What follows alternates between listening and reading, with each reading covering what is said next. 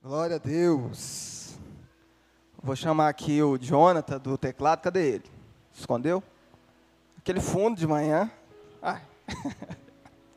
ah, o Vander teve de manhã. Por que, que não pode ter à noite? Não? Glória a Deus. Boa noite, igreja. Pastor Carlos não está aqui, mas o jargão dele a gente usa, né? Boa noite, igreja. Tá tudo bem com vocês? Que bênção. De manhã nós estávamos aqui. Quem esteve foi abençoado com a palavra abençoadora. O irmão Vander trouxe para nós aqui, falou sobre, sobre Ciro, né? Uma palavra que ardeu muito em meu coração e sei que a igreja foi edificada através dessa palavra. Essa noite não será diferente. Sei que o Senhor marcou o um encontro com você e você sairá daqui. Glória a Deus.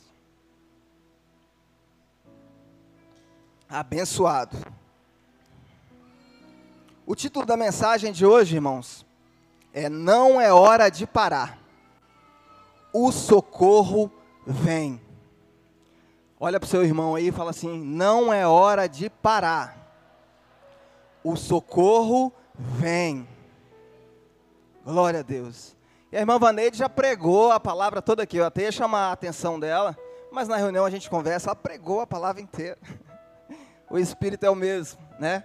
E quando ela cantava aqui, o Senhor confirmava meu coração que a igreja é dele, a palavra é dele, a sua vida é dele, e ele trata com você no momento e na hora certa.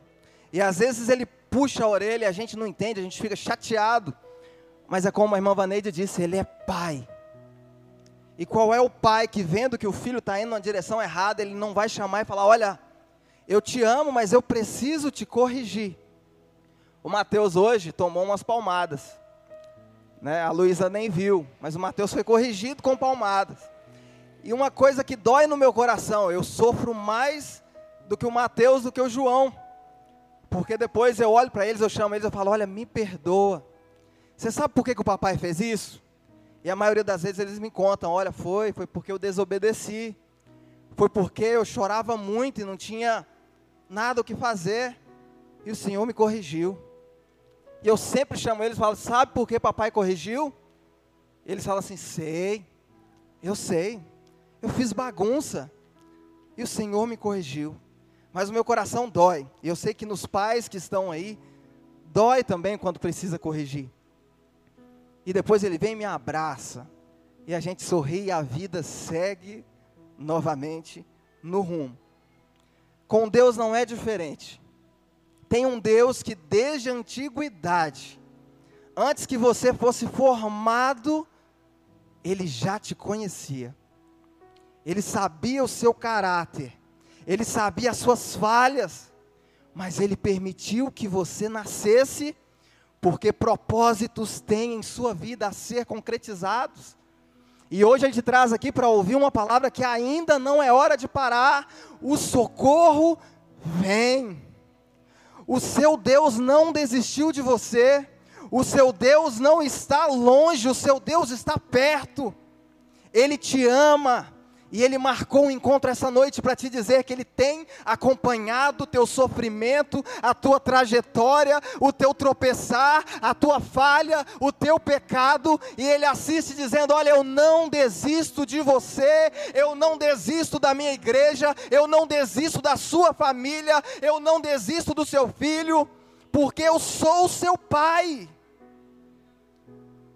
Quando seu filho faz qualquer coisa errada, você fala: Olha, eu te amo. Eu te amo, eu não quero que você vá por esse caminho, porque eu te amo e eu quero o melhor para você. Eu quero o melhor para você. Eclesiastes 3. O pessoal do Legacy animado que dizia uhul. Então vamos de novo. Eclesiastes 3. Está melhorando, está melhorando. Glória a Deus. Eclesiastes 3 do 3 ao 8, vai dizer assim: tudo tem o seu tempo determinado. E há tempo para todo o propósito, repita, propósito, debaixo do céu. Há tempo de nascer e há tempo de morrer, tempo de plantar e tempo de arrancar o que se plantou, tempo de matar e tempo de curar, tempo de derribar e tempo de edificar, tempo de chorar e tempo de sorrir, tempo de prantear e tempo de saltar, tempo de espalhar pedras e tempo de ajuntar pedras, tempo de abraçar e tempo de afastar-se de abraçar, tempo de buscar e tempo de perder tempo de guardar e tempo de deitar fora, tempo de rasgar e tempo de coser, tempo de estar calado e tempo de falar, tempo de amar e tempo de aborrecer, tempo de guerra e tempo de paz. Olha, não sei se você está na guerra ou passando por ela, mas o Senhor diz essa noite que haverá um tempo de paz para essa guerra que você está enfrentando. O Senhor é aquele que abre a porta aonde não há porta, aonde não há parede, ele faz a solução acontecer, porque ele é Deus. E na vida cristã, irmãos, eu amo falar sobre a vida cristã porque é a nossa vida. E não é uma vida fácil. Não é uma vida só de conquistas. Porque se fosse a gente não chegaria na igreja cabisbaixo e precisaria de uma palavra para poder sair cheio de Deus novamente. E Deus conhece o nosso dia a dia. Deus conhece o seu dia a dia. Deus conhece. E Deus sabe tudo que o seu coração tem enfrentado. Ele é o seu Pai. E desde a antiguidade. Lembra quando você era criança? Quando seu pai te corrigia com vara, você ia para onde? Você tentava se esconder? Você corria e se escondia? Sim, né? Eu também fazia isso. Escondia debaixo da mesa, escondia debaixo da cama, porque eu queria me esconder. Eu queria fugir da vergonha de ter feito algo que me desaprovava diante do meu pai. E eu me escondia. E eu gritava de lá depois que passava-se alguns minutos: Pai, o senhor já me perdoou? Porque se eu visse que havia ainda algo no coração dele de correção, eu não sairia do esconderijo eu ficaria lá escondido. Sempre foi assim. Adão, quando Adão peca, o que aconteceu com Adão? Gênesis 3, 10. Diz assim, ó. E ele disse: Ouvi a tua voz soar no jardim e temi, porque eu estava nu e escondi-me. Nós escondemos por tudo. Nós falhamos, nós pecamos, e para não enfrentar a verdade, a correção, nós não vimos na igreja, nós bloqueamos o pastor, bloqueamos o líder de célula, porque isso vai apagar um pouco aquilo que na minha consciência me cobrava e me questionava. Olha, a irmã Kelly me mandou uma mensagem que trouxe o meu pecado à tona que, que eu faço? Bloqueio ela e cobranças não vão acontecer mais. Quando é pessoas, quando é amigo, isso resolve, por enquanto. Mas um Deus que tudo vê, um Deus que quando você levanta da cama, Ele fala: Olha, vem andar comigo. Ele te conhece no íntimo, Ele sabe onde você falha e onde você falhou, e Ele precisa que você conversa com Ele Deus não sabia que Adão tinha pecado, sim ou não? Deus sabia que Adão tinha pecado. Ele poderia ter ficado lá no céu, no seu sublime trono, e falado: Olha, desisto. Dei uma ordem simples. Come de tudo, não come dessa. Come de todas, dessa aqui, está privado, não pode. E Adão desobedece. E esse Deus, mesmo sabendo do fracasso do filho, ele desce do seu trono, ele abandona lá a adoração que estava tendo no céu, os anjos o adorando, e ele fala: Eu vou ver o meu filho, eu vou entender o coração do meu filho, mas pecou. Eu vejo que por outro lado o coração do inimigo começava a acusar: pecou, é miserável, é pó, é carne, é simplesmente ceifá-lo da terra e a vida segue, porque Deus é eterno. Mas ele não. Ele falou: Olha, eu ainda acredito no meu filho. Eu ainda acredito. E ele chega e ele chama por Adão. Será que Deus não sabia onde Adão estava escondido? Sim ou não? Sabia, ele sabia onde estava escondido. Ninguém esconde dos olhos do Senhor. A Bíblia diz isso. Se eu subo aos céus, lá a tua presença está. Se no mais profundo do Sheol, do inferno, eu estar nas trevas, o Senhor lá estará. Ele te ama incondicionalmente. O seu pecado não pode privar a presença do Senhor de te buscar. É muito forte isso. A Bíblia vai além e fala: olha, quem nos separará do amor de Deus? Quem nos separará? Quem pode te separar? Ela vai além e fala assim: olha, onde abundou o pecado, a graça superabundou. Se a graça alcançou aquele que é bom, ela alcançou cem vezes mais aquele que é ruim, aquele que o coração se prostituiu com o mundo. Mas o Senhor está falando: olha, volte para mim, volte para mim, e eu voltarei para vós outros. Eu restituirei os anos consumidos pelo gafanhoto. Eu restituirei.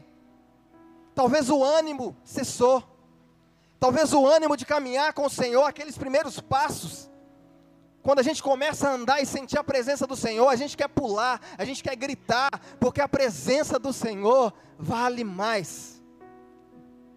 Só que com o passar dos anos, nós começamos a afastar dessa presença, ou acostumamos com ela de uma certa forma que não nos encanta mais. E o Espírito vem dia após dia, falando: Olha, receba o meu abraço. E ele vem todo correndo como uma criança pequena, querendo subir nos seus braços, e de repente você está tão longe que você passa direto. E o Espírito de Deus está falando: Olha, eu preciso que você tenha intimidade comigo novamente. Eu preciso que você sinta a minha presença novamente, porque a presença de Deus cura, a presença de Deus restaura, a presença de Deus muda qualquer situação. Não tem situação que Deus não mude. Você pode estar passando maus um bocado lá na sua casa, mas leva a presença de Deus com você. Leva o seu pai com você. Porque quando você entrar pela porta da sua sala, com o seu pai do lado, tudo que tiver de mal vai sair pela janela. Porque o seu pai vai habitar com você dia após dia ali o seu pai te ama. E ele diz: Olha, ainda não é hora de parar, ainda não é hora. Não se esconda da presença do Senhor. O que você faz diante da pressão? O que você faz diante da tristeza? Como reage quando a depressão te assola? Como que você reage? Como? Fala aí no seu íntimo estava tendo um discipulado com o Ministério de Louvor ontem. E para todo homem, eu falo todo homem, que foi ao Legendários, que subiu a montanha, ele tem que ter algo para contar. Ele tem que ter algo, não spoiler, né? Spoiler não pode contar. não. Subam a montanha, homens que estão aqui. As inscrições ainda estão abertas e ainda há tempo. Façam isso. E lá, irmãos, Teve um momento, não é spoiler, calma aí, Wander, segura seu coração, senão vai chegar a correção, vamos buscar minha farda. Não pode. Mas chegou um momento em que havia-se a pergunta: qual é o seu maior medo? Pergunte para você mesmo aí, qual é o seu maior medo? E eu disse para mim mesmo: eu não tenho medo. Ó, oh, a Luísa até ali respirou. Que homem. Eu não tenho medo. Eu disse para mim, não tenho. Tem medo de quê? Não tenho medo. Não tenho medo da morte. Não tenho medo do diabo. Não tenho medo. Eu falando, olha, tranquilo demais. Eu não tenho. E de repente Deus falou comigo assim: tem. Eu falei, não, não tenho. Tem. Falei, deve ser o medo de ter medo. Porque eu não tenho, né? Aí ele falou assim: tem, tem sim. Há uma semana atrás, você lembra o que você falou comigo? Eu falei, há uma semana atrás. Ele falou: É, você falou comigo que você tem medo de fracassar com os seus, com a sua família. Você tem medo de não prover para ela o que ela necessita. Você tem medo de quando chegar o um mês você não tiver condição de suprir com tudo aquilo que você quer suprir. Eu falei: É, eu tenho medo. Ele falou: Qual é o seu medo? Eu falei: Eu tenho medo de falhar. Eu tenho medo de falhar com o Senhor. Eu tenho medo de falhar com o Espírito Santo de Deus. Eu tenho medo. E quando eu cheguei ali, o pastor que estava ali falou assim: Qual que é o seu medo? Eu falei: Eu tenho. Eu tenho medo de falhar. Aí ele vira para mim, eu nunca vi aquele pastor na minha vida, ele deu um sorriso, como se conhecesse toda a minha história. Ele falou assim: Ele não te falou há uma semana que você não vai falhar? Eu falei: Ele falou. Você não vai falhar. Porque quando você entregou a sua vida para Ele, quando você deu a sua mão para andar junto com Ele, não pode dar errado. Qual que é o seu medo? Se jogue, porque confiar no seu Deus é se jogar.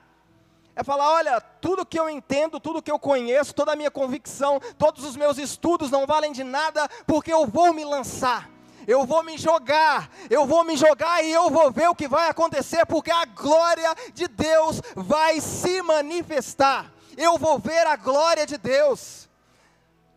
Eu lembro de Jó, eu lembro de Jó nesse momento, quando Jó fala assim: Olha, eu não sei o que, vai acontecer, mas no fim eu o verei, com os meus olhos eu o verei, não de ouvir falar, mas eu o verei.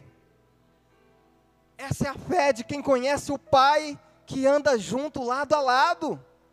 Eu posso estar passando por problemas, mas a minha vida não é uma vida de problemas.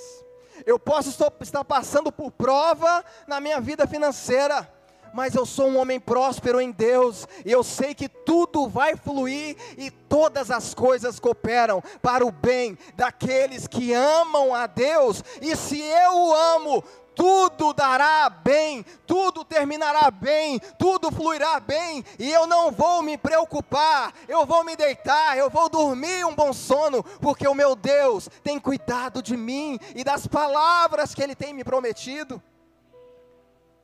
Nós temos medo, temos medo de tudo, irmão. Nós queremos ser fortes, nós falamos com o próximo, não, eu luto, eu brigo, mas na primeira dificuldade a gente fala: aonde está o Senhor, Deus? Aonde está o Senhor? Aleluia, mas Ele é o socorro bem presente na sua angústia. Quando você clama, Ele vem, te abraça, te ouve e fala: Olha, o seu problema é o meu problema. Eu compro a sua situação, eu luto por você. Aleluia. Glória a Deus. Davi, Salmo 118, Davi diz assim: Na minha angústia eu clamei ao Senhor, e o Senhor me respondeu, dando-me ampla liberdade. O Senhor está comigo, não temerei o que me pode fazer os homens. Na minha angústia eu clamei ao Senhor. Davi conhecia o Deus que ele servia. 1 Samuel 22, apenas os dois primeiros versículos, o 1 e o 2.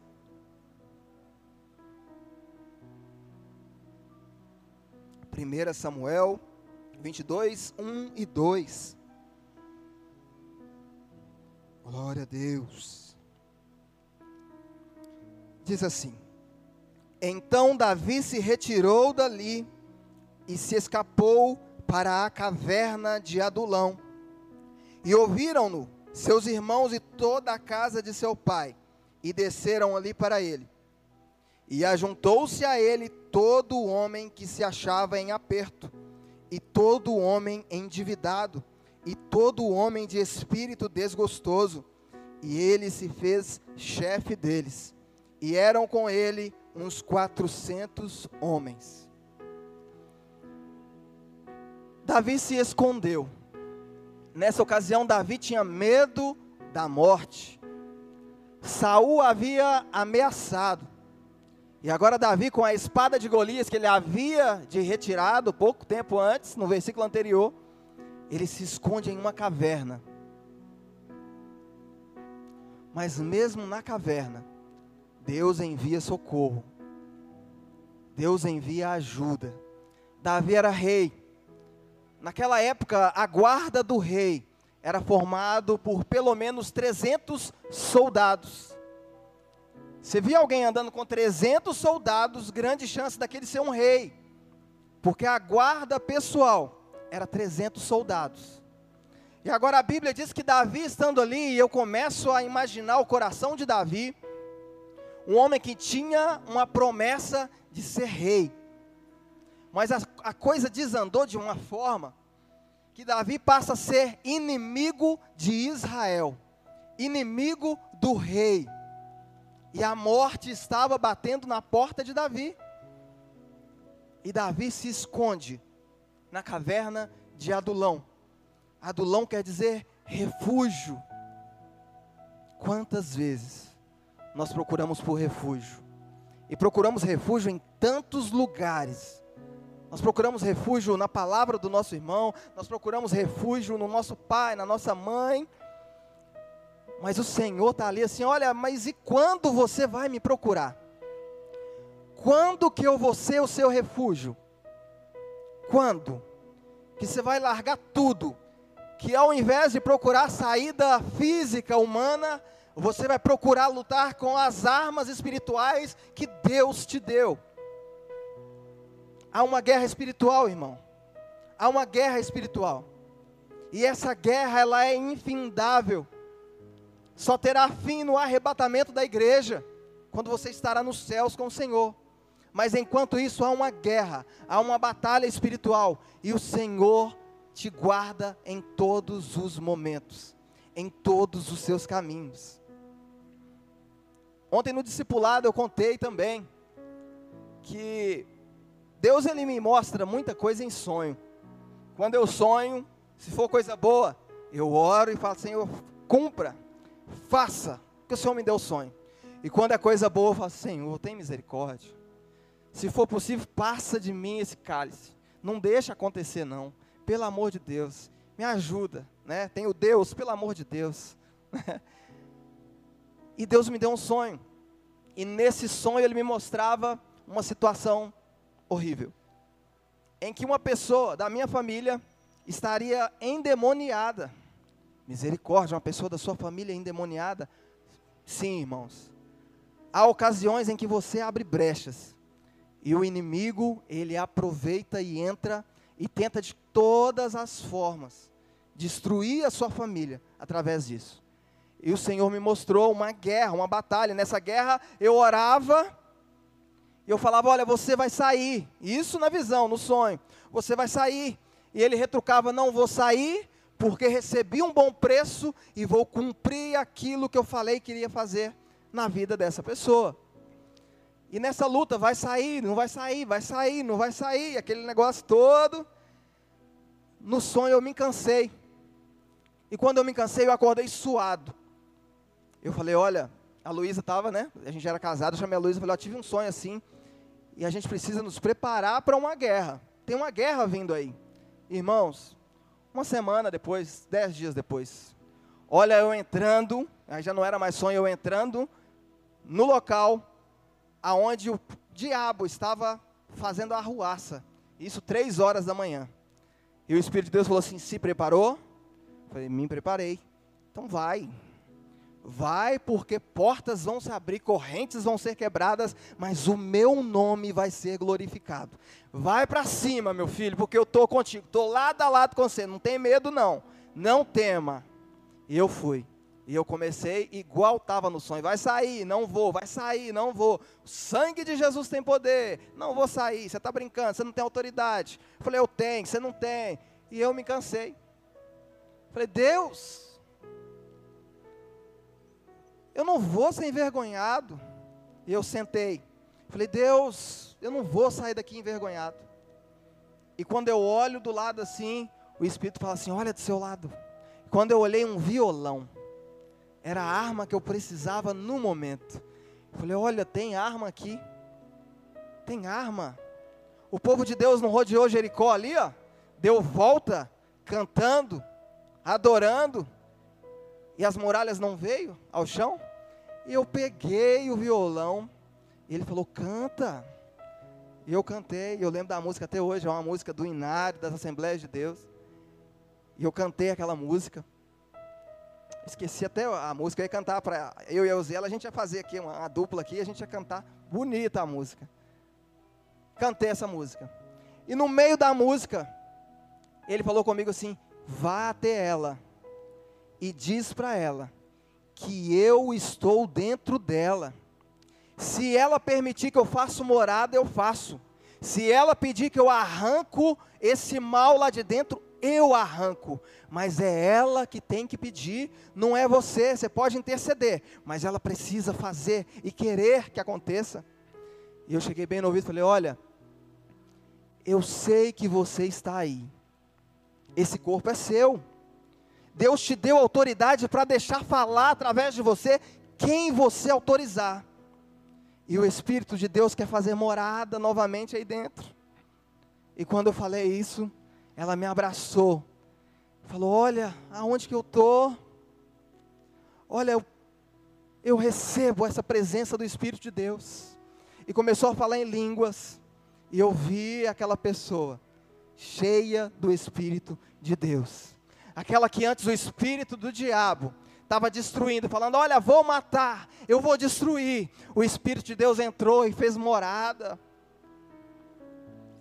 E a música era: eu tudo a Deus consagro, em Cristo vivo altar. Ó, oh, desce fogo santo, do céu vem tu selar. E o Espírito selou, irmão. Não há contenda, não há ferrolhos, não há, porque o Senhor muda. Ah, mas tem um endemoniado aqui, nós vamos ter que chamar alguém. Não, é você a ferramenta que Deus escolheu para libertar, para mudar a situação, para libertar cativos, para transformar e mudar história. É você na sua casa que vai levar a presença de Deus. É você que é homem, mulher de Deus, que vai falar: olha, Satanás não vai fazer arruaça com os meus, Satanás não vai ditar regra na minha casa, porque a minha história vai mudar. Eu não vou entrar para uma caverna. Eu vou entrar para o meu quarto e em silêncio o meu amigo vai me escutar. E lá do meu quarto eu só saio se ele vier comigo, se a presença dele estiver comigo, mudando, transformando, transformando, mudando a história. Ele está aqui, ele está do seu lado. Ele está do seu lado. Ah, mas tem que pagar um preço muito caro. O preço já foi pago. Agora peça perdão, diga a Ele: Senhor, onde eu falhei para que o Teu Espírito se ausentasse de mim? devolva a mim a alegria da tua salvação, porque eu quero viver de glória em glória, de vitória em vitória. Eu quero viver o que eu prego para os meus amigos, eu quero viver esse Deus da história, eu quero viver.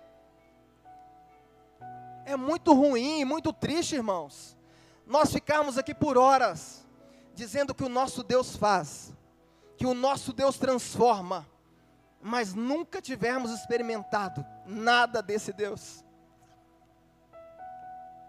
Ele é fiel, Ele te acompanha. Ele viu quando Pedro o negou, e por três vezes Pedro nega, e muitas vezes você tem negado Ele. Muitas vezes, e quantas vezes na minha adolescência, os meus amigos falavam: Olha, você é crente. Não, não sou. Eu vou na igreja com meu pai e com a minha mãe. É, é porque é meu pai e minha mãe, né? Fala, mas você é? Ah, eu gosto de ir, mas não sou não. Não. E o Espírito de Deus falava assim: Tem vergonha de mim? E eu faço tudo por você? O ar que você respira sou eu. As batidas do seu coração sou eu. E muitas vezes nós nos acovardamos. A situação, o caos está instaurado, o diabo está fazendo ali o que ele quer. E nós viramos as costas e falamos: não, não vou comprar essa briga, porque essa briga não é minha, não é problema meu. Aconteceu lá na loja. Eu cheguei um dia à noite para a Luísa e falei: Lu, você não vai acreditar, eu estou muito feliz. Ela, por quê? Tem uma caminhonete lá, a gente trabalha com carro lá de vendas até 30, 40 mil. E a gente tinha uma caminhonete de 110 mil, que já estava parada lá um bom tempo, porque a região não é uma região de, de veículos caros. Eu orava e olhava para aquela caminhonete e falava, se eu tivesse dinheiro, eu comprava essa caminhonete, só para não ver ela aqui mais na loja. Nova, mas muito caro. E nós oramos, falamos, Senhor, manda um cliente para poder comprar essa caminhonete. Irmãos, e chegou um cliente. E um cliente de um carro de 110 mil é um cliente exigente. Aquele de 30 ele é exigente. Esse outro ele é mega exigente. Porque ele tá, se dispõe de 110 mil em um carro. E ele começou a olhar e tal, e eu falando, Deus, o Senhor vai vender esse carro para ele. O Senhor vai tomar a direção. Ó, é o cliente que está querendo o carro, ele vai ser abençoado, porque é um carro bom, é um carro que eu compraria para mim, e o Senhor vai fazer a venda para ele. E no fim, aquele senhor falou assim: tá bom, ela é minha. Eu vou deixar um sinal de negócio. Eu falei, glória a Deus. O sinal já é 50% já garantido que ele vai vir concretizar. Ele falou, eu vou deixar 60 mil Falei, glória a Deus, mais ainda, é 60 mil na conta da loja, o carro está vendido. E a mulher dele, a mulher, irmã, você tem, você, tem, você tem que se controlar quando você for comprar um carro, deixa o seu marido resolver. A mulher fala, 60 mil não, deixa mil. Ó, oh, misericórdia, Senhor, mulher que é essa? Deixa o homem ser feliz, deixa os 60 mil na conta. Mas o homem fez o quê? Ouviu o conselho da mulher. E ele falou, não, não, não, ela disse para deixar mil, vou deixar só mil. Você que manda, deixou mil. E meu patrão chegou e falou: Por que, você não pegou 60 mil? Eu falei, moço, eu queria pular na bolsa dele. Falou: 60 é meu, e você não leva daqui, você vai levar caminhonete. Não teve jeito, a mulher falou mil, é mil, vai pagar mil, deixou mil. Mas, olha, e eu profetizei. Falei, você pode ter certeza. Esse cara, ele vai comprar essa caminhonete. Ó, você está confiante demais? Eu falei, eu sei que ele vai comprar a caminhonete. Gostou, o olho dele brilhou. Cheguei para Luísa à noite e falei, ó, oh, o homem comprou a caminhonete de 110 mil, Luísa. Que benção. A gente precisava de um dinheiro na conta lá para girar, e esse dinheiro vai ajudar a gente demais naquela loja. Benção demais. E cheguei feliz no outro dia. Quando eu chego feliz, está ele e ela chegando muito mais cedo do que a gente tinha combinado. Eu falei, alguma coisa tem. Ele falou, olha, nós não vamos ficar com a caminhonete. Falei, mas por quê? Não, a gente foi pensar bem, é um carro muito caro, a gente não vai ficar. Eu falei, mas por quê? Não, vamos sentar ali. Aí o patrão chegou aí, trouxe café, trouxe pão de queijo e bolo. Moço, olha a caminhonete de novo. E a gente colocou um laço bonito vermelho lá na caminhonete. A mulher foi, nem o laço encantou a mulher. A gente falou, misericórdia. E quando estava tudo acabado, tudo acabado, tudo acabado, ele levantou e falou assim: Ó, oh, faz o seguinte, eu sei que vocês vão ficar chateados comigo, eu vou deixar os mil reais para vocês de crédito aí, e vou seguir minha vida. Ninguém fica com raiva de ninguém. Aí na hora que ele estava falando, eu falei, Deus, como é que o senhor perde uma venda dessa? Eu falei com o senhor que era para o senhor fazer a venda para esse homem. Era para o senhor tomar direção, era para o senhor concretizar. Por que perdi a venda? E na hora que ele saiu, o meu patrão falou assim: tá vendo? Você falou que ia fechar. Você falou que o homem ia fechar. Eu falei, eu vou tentar a última vez. E na hora que aquele homem estava saindo, eu falei assim: vamos só dar mais uma olhada nela? Ele falou: vamos. E eu cheguei e falei assim: olha, você pode estar tá perdendo a última chance da sua vida de ter um carro como essa caminhonete. Olha que forte. Mas isso não tocou o coração do cara, não. Tocou, não. O cara assim: ah, beleza. Novas virão. falei: misericórdia, Deus, eu tenho que falar no coração desse homem. Falei: ó, oh, então beleza. E enquanto isso, irmãos, eu vi que Deus estava ali, ó a mulher que estava lá, lá fora, ela veio e começou a tirar foto do laço em cima da caminhonete, o lacinho vermelho. Eu cheguei assim, bonito, né? Ela, nota, maravilhosa. Eu falei, olha para você ver. Vocês vão perder um negócio desse? Ela falou assim, não, eu acho que eu vou ficar com essa caminhonete. Quando ela falou, eu acho que vou ficar com essa caminhonete, chegou um cliente de um outro carro, vendeu há anos, reclamando da venda que foi feita há anos, na frente da mulher. Eu falei, misericórdia. Eu falei, é espiritual puro. E aí eu fui, virei para assim, só um minutinho. Aí eu falei, puxa seu carro para frente, né? O problema, depois a gente resolve. Deixa eu vender o carro para a moça. Deixei com o vendedor e fui lá conversar com o moço, resolvi com ele, mas aquilo ficou na cabeça da mulher. E eu lá em cima resolvendo o problema de um ano atrás e falando: Deus, eu confio no Senhor. Ah, mas você estava visando dinheiro? Não, irmãos, já não era dinheiro. Para mim já era batalha espiritual. O diabo enviou no mesmo horário o cliente de um ano atrás para poder resolver um problema na hora. E eu tinha passado aquilo ali para Deus. Eu falei: é Deus que vai fazer, é o Senhor que vai vender, a glória é sua. Não foi vendedor, foi o Senhor. A venda já estava perdida. E lá em cima, eu resolvendo um problema, falando: Deus, faça. E quando eu desci lá, irmãos, tava os dois, o casal sorrindo, e falando: Não é essa caminhonete, é a caminhonete do nosso sonho, é ela que nós vamos levar. Eu falei: Glória a Deus, vocês não vão se arrepender. E transferir o dinheiro, eu falei: Deus seja louvado. E quando a gente estava ali fazendo a nossa oração do dia, o meu patrão falou assim: olha, nenhum mérito para vendedor, nenhum mérito para o gerente, o mérito da venda dessa caminhonete é de Deus. E eu falei: foi ele, foi o meu pai que fez. Eu pedi que ele fizesse, e ele fez. Aquele homem poderia sair dali, mas ele não dormiria. Porque o Senhor falaria para ele: Olha, é o carro dos seus sonhos, é o que eu preparei para você, volta lá, compra, porque é aquele carro, é ele. O Senhor é assim, irmãos.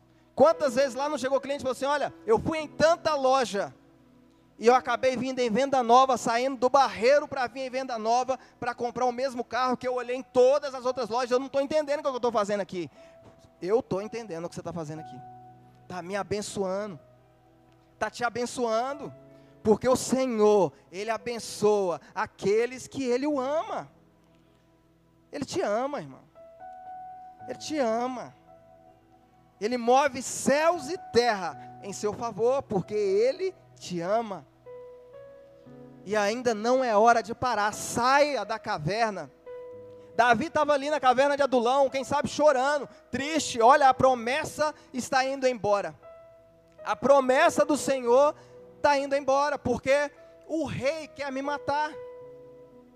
E a Bíblia vai falar que os piores, as piores pessoas, aquilo que a sociedade não queria, pessoas doentes, pessoas tristes, pessoas ruins, chegaram lá e falaram assim: Olha, eu estou com você, Davi, eu estou com você, eu vou te ajudar, eu vou te ombrear e 400 homens brotaram dentro da caverna para poder sair dali marchando com Davi rumo ao reino que Deus o havia prometido. Deus tem os seus mistérios. Não reclama não. Se hoje você está passando por uma turbulência, por uma tribulação, adore o Senhor aonde você estiver. Ah, mas eu estou ruim eu não consigo cantar, chora. Porque o Espírito de Deus tem colhido as suas lágrimas, e Ele tem olhado aos céus e falado: Olha, receba a adoração, receba essa adoração, Deus recebe. Deus tem colhido mesmo na sua fraqueza, mesmo na sua tristeza. O Espírito de Deus, com gemidos inexprimíveis, Ele tem levado ao Pai, falado: Olha, Pai, cumpre na vida dela, cumpre na vida dele todos os seus sonhos, porque Ele, por mais falho, por mais pecador, Ele te ama, Deus. O Espírito de Deus acredita fielmente em você. Todas as cartas na mesa, olha, a Thaís vai herdar os céus nada vai impedir que ela cruze, que ela trans. É isso. E nós precisamos viver esse Pentecoste, nós precisamos viver isso dia após dia. Eu não posso levantar da minha cama dizendo: olha, mais um dia. Eu tenho que levantar, olha, mais um dia para ser feliz, para ser próspero, para ser vencedor, porque o Senhor me chamou para isso. Quando Abraão morre, fica Isaac. A promessa sobre Abraão não era só para Abraão, os seus filhos, Abraão. Os filhos dos seus filhos, Abraão. A prosperidade vão estar sobre eles. E agora Isaac, irmãos, no meio de um deserto, Abraão possuía poços, e naquela época quem tinha poços, quem tinha água, era riquíssimo. Mas o povo do deserto, o rei, fala assim: olha, os poços de Abraão são nossos. Fez em nossa terra, fica na nossa terra, Isaac. Você não tem nada aqui não, é nosso. E sabe o que, que Isaac faz? A Bíblia fala que Isaac não briga com ninguém. Ah, não? Não é meu? Não. Mas foi ele que cavou. Cavou, mas é nossa terra. Fica com o poço eu vou embora com a glória. Fica com o poço, a glória vai comigo. Fica com o poço, a glória do poço vai comigo. E se a glória do poço vai com você, irmão, ah, pode ser no meio do concreto, a água vai jorrar, a água vai brotar. Pode ser que você não está vendo, você não está vendo, mas há uma nuvem do tamanho da mão de um homem chegando e vai chover, vai acontecer, vai fluir, porque esse Deus, ele é um Deus poderoso. Sabe o que, que Isaac faz? Eu vou cavar outro poço. Isaac vai no meio do entulho, aonde ninguém acreditava, ninguém queria cavar. Isaac falou: Olha, pode cavar aqui, ó. Tem água, vai jorrar. E quem sabe muitas pessoas têm olhado para você e falado: olha, não vai dar nada, não tem como, é terra infértil, não acredita nele não. O Senhor está falando: olha, vai jorrar água, vai jorrar água, vai fluir do seu interior, fluirão rios, como diz a Escritura. Vai fluir, meu irmão, no tempo certo vai acontecer, mas você precisa crer Abraão creu, ele andou, ele caminhou, e agora o filho dele, cavando no meio do entulho, a água jorrou. Ele falou: Olha, não vou brigar por poço, não vou brigar mais, porque a água, o Deus que abre porta aonde não há porta, é meu Pai, e Ele supre todas as minhas necessidades. Ah, mas eu estou passando um aperto, uma prova, irmão. A prova é só para nós sermos aprovados. Aprenda com a prova, porque você vai sentir saudade dela. Você vai falar: olha, aquela prova que me magoava, que me entristecia, eu não passo por ela mais, porque hoje eu nem sofro. Aquilo que me atingia no passado não me atinge mais, porque o meu Deus retirou toda a cicatriz, tudo aquilo que entristecia a minha alma. Aleluia. Vamos voltar para cá. Deus manda socorro no tempo certo. Davi entrou na caverna por medo de Saul. Nós diariamente entramos em cavernas, ou por nossa própria vontade, ou jogado lá pelas mãos de homens. Você não está sozinho. Ele cuida daquele que ama. Isaías 41, 10. Quem achou aí, vamos jogar, fazer uma corrida bíblica. Quem achar pode ler bem alto, bem bonito. Isaías 41, 10.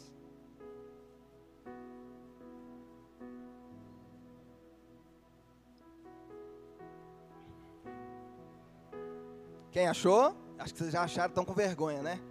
Eu vou apontar o dedo, hein? Tem que ficar de pé. Complicou?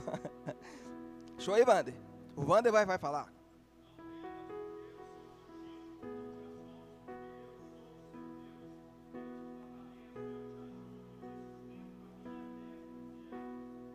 Glória a Deus. Eu fortalecerei. Eu o ajudarei. Eu o segurarei com a minha mão direita vitoriosa.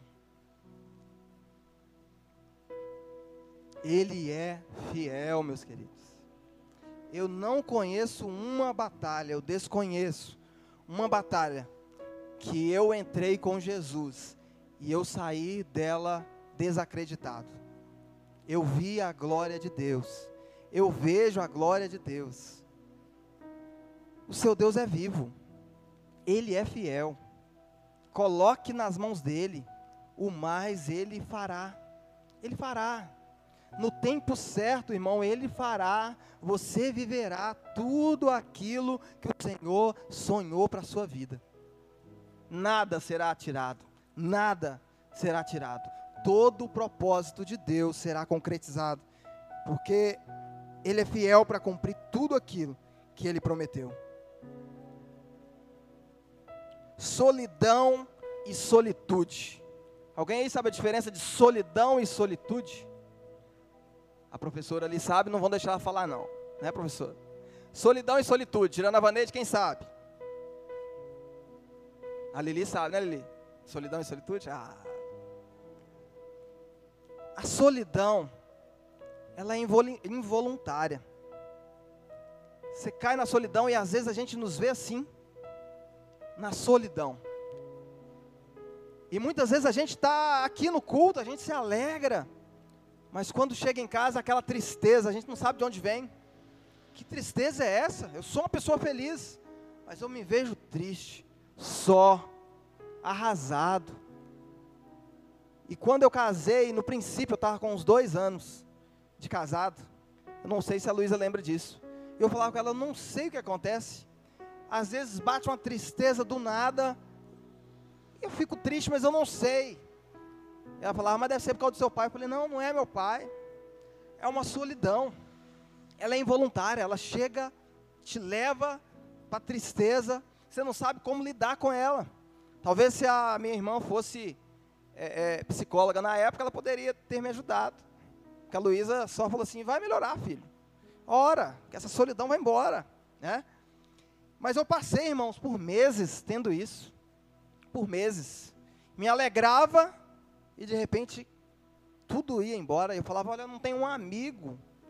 Eu não posso contar para ninguém. Mas eu não sabia o que tinha que contar. não sabia. Era solidão. Diferente da solidão, a solitude é aquela que você fala assim: olha, eu vou tirar um tempo só. Eu costumo dizer que a solidão, você é jogado dentro de uma casa, é trancafiado e levam a chave embora. E você está lá assim: o que, que eu vou fazer? A solitude você tem o controle. E às vezes é preciso você se retirar mesmo, para refrescar a memória, para ter um a sós com Deus, para sair do meio de tantas vozes para subir a montanha, para entrar para o seu quarto. Esse é um momento de solitude. Olha, sou eu com eu e eu com Deus. Só eu.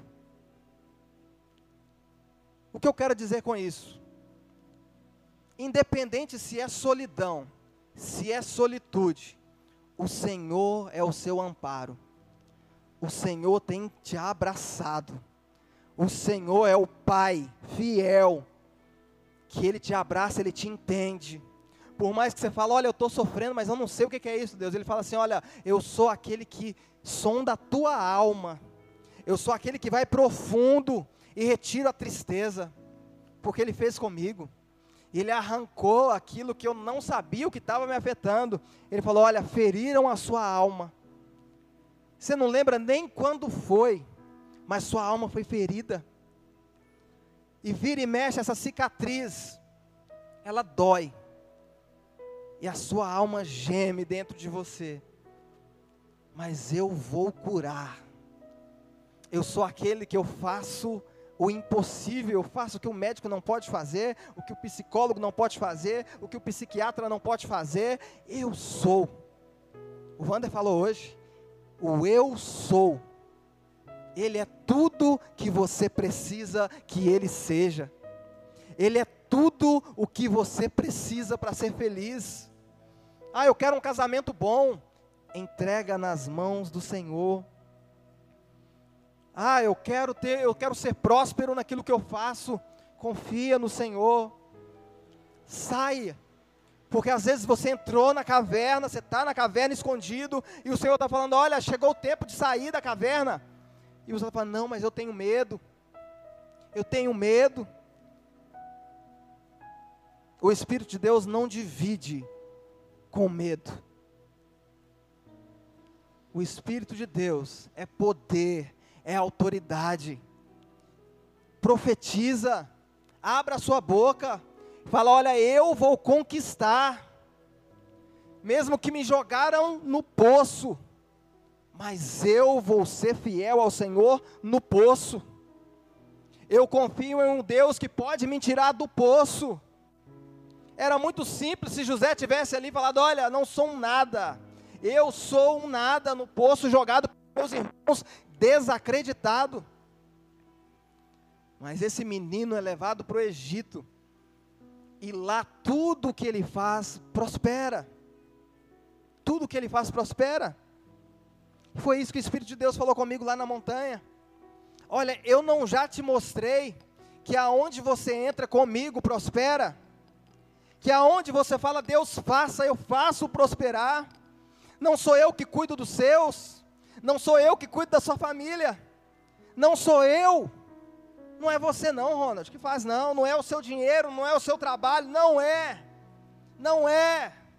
Ah, mas eu quero terminar minha faculdade porque eu quero ganhar mais, glória a Deus, mas não confie no seu curso, porque os cursos podem não te levar a algo que você queira, mas a presença do Senhor te levará onde Ele sonhou para você.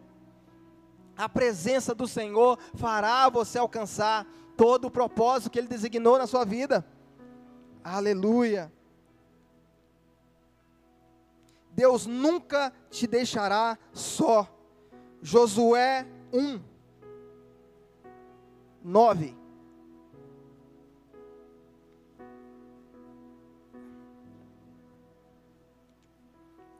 Josué 1, 9 diz assim: Não fui eu que ordenei a você, seja forte e corajoso, não se apavore nem desanime, pois o Senhor, o seu Deus, estará com você por onde você andar. O Senhor, o seu Deus, estará com você por onde você andar. Ah, irmão, é no seu caminho, é independente, independente da situação, o Senhor estará com você. O Senhor estará com você. Há um ano, e acho que vai fazer um ano agora, nós mudamos para a venda nova. E quando eu falei com a Luísa, eu falei assim com a Luísa, falei, olha, eu sabia que a Luísa não iria para a venda nova. E quando, antes de eu falar com ela, eu falei com Deus. Falei, Deus, se eu chegar para ela e eu expor a situação, e ela falar assim, glória a Deus, a gente vai, é do Senhor. Agora, se ela falar que vai orar, não é do Senhor, a gente não vai morar em venda nova, acabou. Essa é a resposta que eu tenho com o Senhor. Mas eu sabia que ela ia falar não. E eu cheguei para ela e quando eu falei, ela falou assim: tá bom, se é isso que você quer, falei, você não vai nem querer discutir nada? Não, é isso. É isso. Você orou? Eu falei, orei. Tá certo, a gente vai para venda nova. Não era bem isso, né? Eu estava pensando que ia ser mais difícil. Falei, Deus, então a gente vai para venda nova, então vamos para venda nova e arrumamos e fomos buscar uma casa lá para poder ir para venda nova. Tudo se encaixou. Eu falei, olha, Deus está me levando para me honrar em venda nova. Eu estou sentindo, como dizia o Mateus, o doce cheiro do sucesso. O Mateus, meu filho, ele, ele tem essa ideia. Tem hora que ele está comendo e fala, estou sentindo o doce cheiro do sucesso. Eu gostei dessa frase dele é o cheiro doce do sucesso que ele fala. Eu falei, estou sentindo, ó, vai vir coisa boa aí. Deus vai nos prosperar grandemente. Irmãos, quando chegamos em Venda Nova, os céus ficaram de bronze. E eu olhei e falei, Deus, aonde está o Senhor no primeiro mês? Falei, mas as minhas economias ainda aguentam. No segundo mês, Deus, venha em meu favor. Mas as minhas economias ainda aguentam mais alguns meses. E no quinto para o sexto mês, a coisa piorou. E eu lembro que eu tinha feito uma, uma promessa para a Luísa que a gente ia para Cabo Frio, conhecer Cabo Frio, que a gente não conhecia Cabo Frio. E na minha cabeça ia dar. Mas a aprovação acabou com tudo aquilo que eu tinha planejado. E eu não tinha falado isso para ela. Ela estava vendo algumas coisas acontecendo. E as minhas economias, em vez de crescer, foram embora e me restou um carro que eu tinha para vender, que era um carro que eu vendia e tinha um dinheiro ali, uma reserva. E eu falei com a Luísa, olha filha, você vai me ajudar, porque esse carro está na oficina. Nós vamos lá na hora do almoço, não, eu tinha entrado de férias. Eu falei, nós vamos lá na hora do almoço, a gente vai deixar os meninos na escola e a gente vai levar esse carro só para trocar óleo, esses negocinhos assim. E a gente vai vender esse carro e as minhas economias vão nos ajudar a sobreviver. E Deus lá só olhando, falando, não, não é suas economias. Não é. Irmãos, e o carro, quando a Luísa estava no carro, e eu no carro da frente, a Luísa atrás. Na Avenida Vilarinho ali, um trânsito, e eu olhei para o retrovisor, que eu estava olhando, ela estava me seguindo para ir até o mecânico, eu vi a roda do carro dela balançando assim, ó. Falei, vai soltar. Eu coloquei a mão para fora, assim, para tentar avisar ela. Quando eu coloquei a mão para fora, eu vi o pneu, soltou. Ela segurou no volante. Falei, meu Deus, segura esse carro, segura esse pneu. O pneu atravessou, cruzou a Vilarim para outro lado. E o carro saiu arrastando, arrastando. Ela quase que entra para dentro da pista do móvel. Eu falei, meu Deus do céu.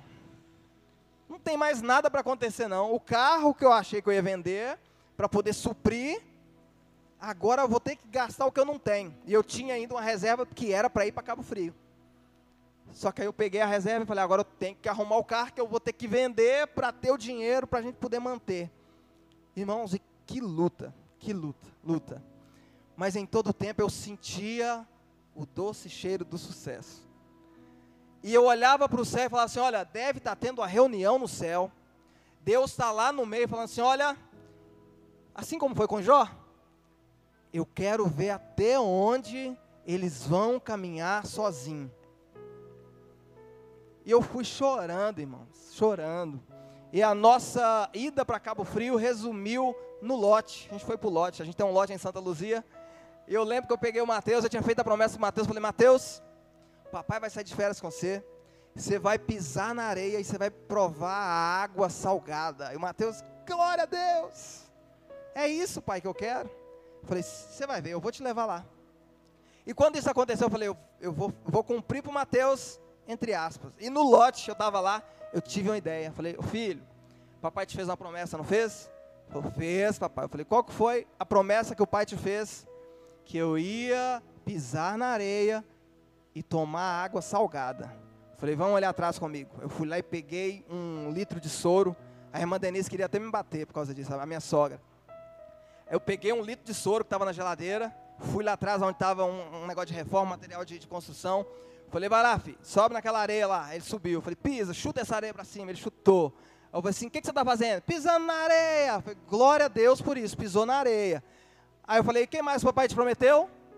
Experimentar a água salgada. Eu falei, tá aqui, ó. Abre a boquinha. Ele abriu a boquinha, eu pinguei três gotinhas de soro. Ele falou, água salgada, pai. Olha a ingenuidade, né, da criança. E ele todo feliz. Aí foi lá e contou para a mãe dele: Mãe, o papai me levou para pisar na areia e provar da água salgada. Aí ela, ô, oh, Doc, você fez isso com ele? Eu falei, mas ele queria, eu tinha, eu tinha que cumprir. E Deus vendo isso, eu vejo que Deus olhava assim, assim ô oh, filho, eu vou ter, que, vou ter que levar vocês dois para a praia. Eu vou ter que levar vocês dois para a praia. E ali eu falei, glória a Deus, glória a Deus. E a Luísa, né, essa mulher sábia que ela é, não. ela sempre falando, olha, eu não quero que você vá para a praia sem dinheiro. Eu falei, não, eu arrumo um cartão, filho, a gente vai para a praia, eu tenho que cumprir a promessa. Falou, não, vai dar certo. Irmãos, e eu lembro que eu orei. falei, Deus, as minhas economias não é nada diante do Senhor. É o Senhor que cuida dela, da minha esposa, dos meus filhos. É o Senhor que realiza nossos sonhos. É o Senhor quem se preocupa com isso. Então muda a minha história, Pai, porque eu não tenho mais uma prata. O dinheiro que eu tinha de férias, eu paguei o conserto do carro que eu tinha que vender ainda. O meu celular, eu saí com o meu patrão, com o Matheus e com a Luísa. A única coisa que eu tinha era um celular. E aí, eles descuidaram, o Matheus caiu na piscina. Eu vim correndo, pulei na piscina, salvei o Matheus. Quando eu salvo o Matheus, eu falo, meu celular está no bolso. Ela cometi a mão, o celular cuspiu água. Eu falei, meu Deus, eu já estou sem dinheiro e agora sem celular não tinha muita coisa ruim para acontecer, não. Tudo que tinha de ruim já tinha acontecido. Mas aí consertei o carro. Eu falei assim, Deus, eu entreguei esse carro para o Senhor. Estava anunciado no LX, ninguém chamava. E aí ligou para mim um rapaz falou, olha, sou pastor. Falei, pastor. Fala, pastor. Ô meu querido, eu vi que você anunciou um Honda Civic 97. Eu falei, é esse é o carro. Falou, automático? Falei, automático. Estava funcionando direitinho? E eu não ia falar da roda que soltou, né? Agora tá. Fino. 100%. Eu posso ir ver o carro? falei, ó, já devia ter vindo, vem. Vem, meu coração estava ali, Deus falando assim, olha, eu que estou provendo. Não é sua economia, não é seu conhecimento de vendas, eu estou fazendo. E esse pastor chegou e me cumprimentou. Falei, também sou cristão. Falei, glória a Deus, irmão. Estou fazendo negócio com cristão. Eu falei, é. Eu, sem celular, sem nada. Aí eu falei assim, eu preciso do dinheiro desse pastor. Precisa, ele precisa depositar dinheiro para mim. E aí ele vira para mim, irmão, fala assim, olha, eu vim com uma condição. E eu sei que você não vai aceitar. E dentro de mim assim, aceito. Eu aceito qualquer condição. Aceito. Eu falei, é, vai depender. Você fala comigo o que, que é. Eu tenho um celular para te dar na troca. Eu falei, o senhor tem um celular? Eu falei, é. Aí Deus falou assim, estou te dando seu celular. Você falou que você precisava de um celular, né? Eu falei, eu pego. Que celular que é? Você é um iPhone. Eu falei, glória a Deus. Eu pego o iPhone também. Aí ele falou assim, então você pega o iPhone e eu vou te transferir agora via Pix o restante do dinheiro. Eu falei, é, bacana. Aí ele foi e fez, caiu na minha conta, eu vi. Eu falei, mas e aí? Ele falou, não, e aí eu vou levar o carro agora, depois você transfere para mim o documento do carro e está excelente. Irmãos, foi embora. Aquilo para mim não era um pastor, era um anjo. Era a resposta de Deus. Ele veio, entregou na minha mão, falou: Quer um telefone? Aqui, ó, iPhone. Eu não vou te dar qualquer um, vou te dar um iPhone bom para você usar. E você queria vender seu carro? Tá aqui o dinheiro do carro. Você vai usar agora o dinheiro do carro para suprir a sua casa. E quando ele foi embora, Deus falou comigo assim: Olha, aonde está o que você podia fazer pela sua família? Você não tinha nada. Você não tinha o dinheiro, você não tinha para onde ir, você estava preocupado até com a alimentação dos seus filhos, e eu supri. Foi eu que te dei o carro, foi eu que toquei no pastor para comprar o seu carro, e agora você me glorifica, me adora. Irmãos, e nós saímos daquela prova, daquela provação, louvando, adorando o nome do Senhor, porque nós entendemos. Pode aplaudir, aplauda o nome dele.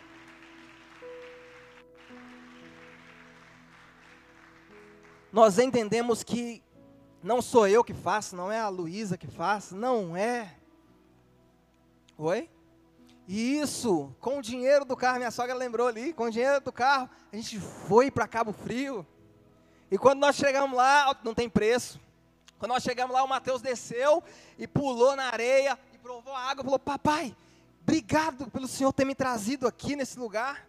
Aí eu falei assim: "Ó oh, Deus, obrigado pelo Senhor ter me trazido aqui nesse lugar também" porque Ele cuidou, Ele cuida. O céu está te assistindo diariamente. O céu está te assistindo, os anjos estão te olhando e falando: olha, aprendeu, agora vai, faça. Você aprende diariamente aqui, tem comida sendo servida para você diariamente, há palavras de instrução, e Deus o tempo todo está falando: agora passe pela prova, seja aprovado, porque você já foi ensinado seja aprovado e durante a prova dê glória a Deus. Durante a dor, durante a doença, fala: Olha, Senhor, se eu partir daqui, eu encontro com o Senhor. Se eu partir dessa, é dessa para melhor mesmo, porque eu tenho a vida eterna dentro de mim. Ele não te ama só para esse plano, só para essa terra, não. A promessa maior é vida eterna para o seu filho. O Pai te anseia, o Pai te espera. Há mansões celestiais com o seu nome nela. Há mansões celestiais te aguardando. E o Senhor falando: Olha, vinde benditos de meu Pai, entrem para bodas.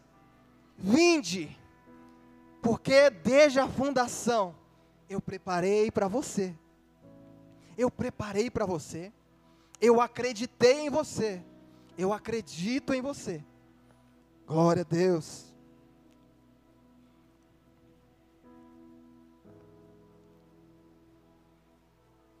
Aleluia. Romanos 8, 35 e 39, para a gente já iniciar a conclusão. Romanos 8, do 35 ao 39.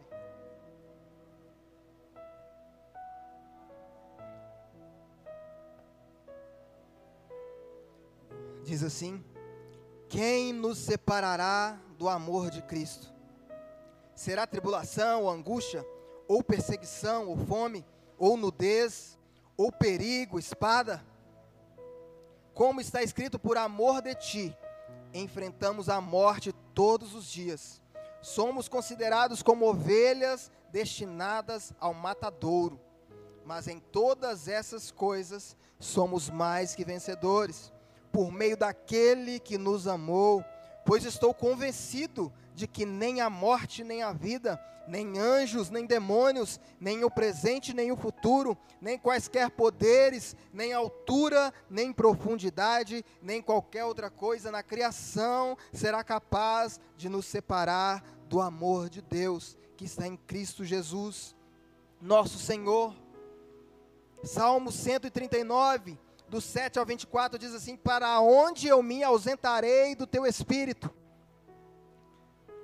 Se subo aos céus, lá estás. Se faço a minha cama no mais profundo abismo, lá também estás. Se tomo as asas da alvorada e me detenho nos confins dos mares, ainda lá me haverá de guiar a tua mão e a tua destra me sustentará.